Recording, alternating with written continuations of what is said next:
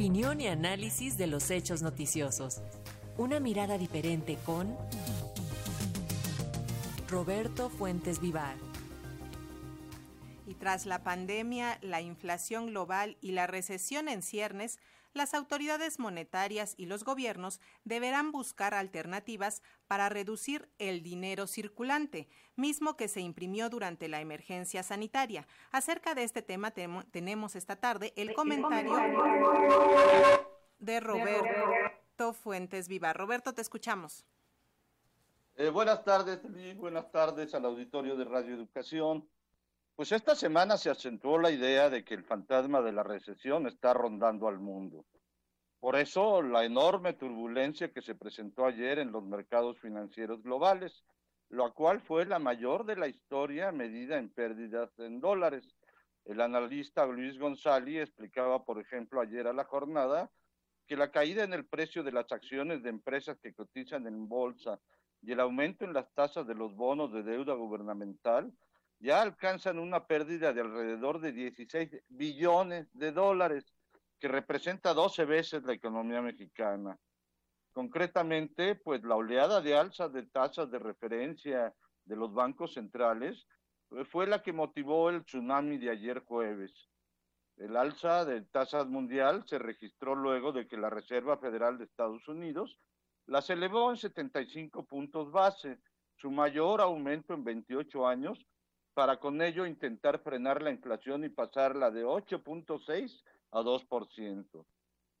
La mayor parte de los analistas a nivel global culpan de la inflación a la llamada ruptura de la cadena de suministros, porque por la pandemia millones de trabajadores dejaron de laborar y con ello se rompió el ciclo que va desde la producción primaria hasta la economía terciaria y pues, desde luego la distribución de productos. A esto se sumó la guerra de Rusia con Ucrania, que ha provocado que se dejen de producir alimentos, energía, minerales y muchos productos industriales que son necesarios para que la maquinaria mundial funcione.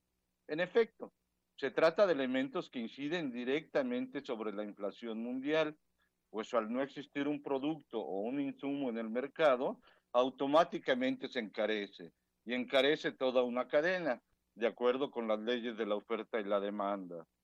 Pero hay un elemento que la mayoría de los analistas no ha considerado. Por la pandemia, la mayoría de los países, desde los más grandes hasta los más chicos, echaron a andar programas de apoyo, en la mayoría de los casos para subsidiar a las empresas y que las empresas no quebraran. Pero ¿cómo se financiaron estos programas? Pues básicamente con dos fuentes.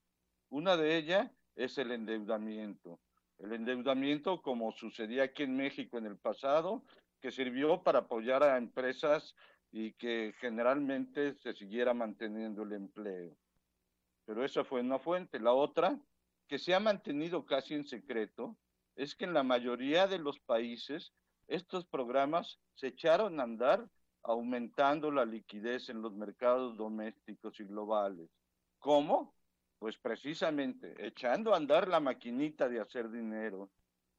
Simplemente hay que preguntarnos, ¿de dónde salieron los casi dos billones de dólares de los programas de Joe Biden para reactivar la economía?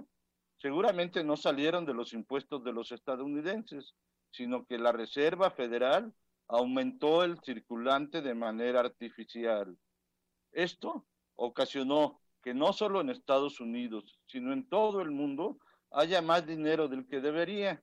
Por eso, la Reserva Federal, además de aumentar las tasas de interés para encarecer el crédito, también ha iniciado desde hace dos meses un programa para reducir el circulante. Hay que recordar que una de las tesis del neoliberalismo es que la inflación, más que un aumento de precios, es provocada precisamente porque un banco central echa a andar la maquinita de hacer dinero. Y ante esta situación, la receta tradicional ha sido precisamente la que está dominando al mundo, aumentar las tasas de interés y reducir el dinero que circula en los mercados. El problema global es que quizá nadie sabe cuántos miles de millones de dólares, euros, yuanes y yenes están circulando en el mundo sin tener eh, base en las reservas de los bancos centrales. Repito, la receta neoliberal es que como si fuera una gran aspiradora, los bancos centrales deben recoger el dinero sobrante, al mismo tiempo que encarecen el crédito con altas tasas de interés para frenar la inflación. Paralelamente, continúan muchos trillones de dólares moviéndose en los mercados especulativos como las bolsas o los futuros de mercancías o incluso en los bonos gubernamentales.